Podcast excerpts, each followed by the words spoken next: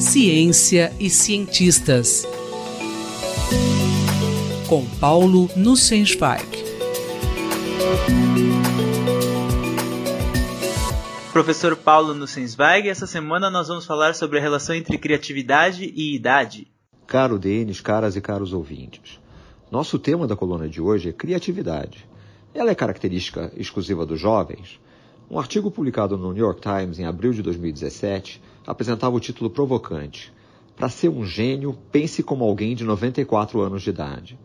No início de 2017, o professor John Goodenough, da Universidade do Texas, em Austin, tinha acabado de publicar um artigo científico e depositar um pedido de patente, juntamente com colaboradores, para uma tecnologia destinada a revolucionar a indústria de baterias recarregáveis, com aplicações previstas em dispositivos móveis, celulares, tablets e outros, armazenamento estático de energia e carros elétricos.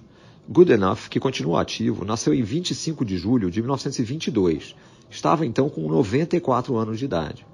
O trabalho recente de Goodenough, que buscou a colaboração de uma professora portuguesa, Maria Helena Braga, consistiu em demonstrar o funcionamento de eletrólitos de vidro para substituir eletrólitos líquidos nas baterias atuais.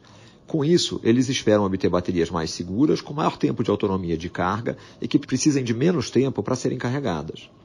Em entrevista ao New York Times, o professor Goodenough relembra como ele resolveu buscar uma formação em física na Universidade de Chicago após retornar da guerra, em 1946.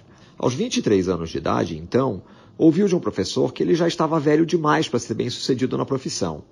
Goodenough foi um dos co-inventores, em 1980, aos 57 anos, das baterias de íons de lítio. O exemplo dele suscita a pergunta: a criatividade é prerrogativa dos jovens, uma característica que se perde com a idade?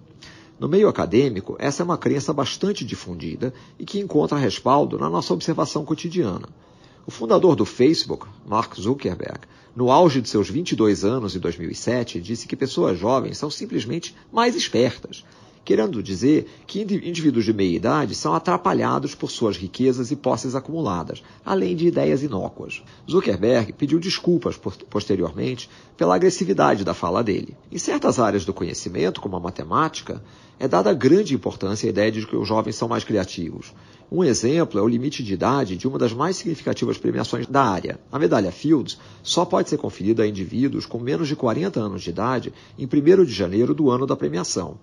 Embora o objetivo dessa restrição fosse reconhecer o trabalho já realizado, mas ao mesmo tempo encorajar contribuições futuras dos premiados, ela transmite a sensação de que as contribuições relevantes devem ser realizadas na juventude. O célebre matemático Godfrey Hardy dizia: indivíduos jovens devem demonstrar teoremas, indivíduos mais velhos devem escrever livros. Existem estudos que indiquem que esses jovens são realmente mais criativos? Existem alguns estudos sobre correlações entre resultados de destaque em pesquisa e inovação e a idade dos pesquisadores, mas os resultados não dão razão a Mark Zuckerberg. No artigo do New York Times são apresentados dados compilados de patentes depositadas no ZEUA entre 2011 e 2014, que indicam que 53% dos indivíduos inovadores têm idades entre 47 e 60 anos. Em outro estudo, foi observado que é frequente que patentes de valor mais alto tenham origem em inventores mais idosos, com idades acima de 55 anos. Também é citado um artigo publicado na revista da Academia de Ciências dos Estados Unidos em 2011, com dados sobre laureados com o Prêmio Nobel entre 1901 e 2008. O título do artigo é Dinâmica de Faixa Etária em Criatividade Científica.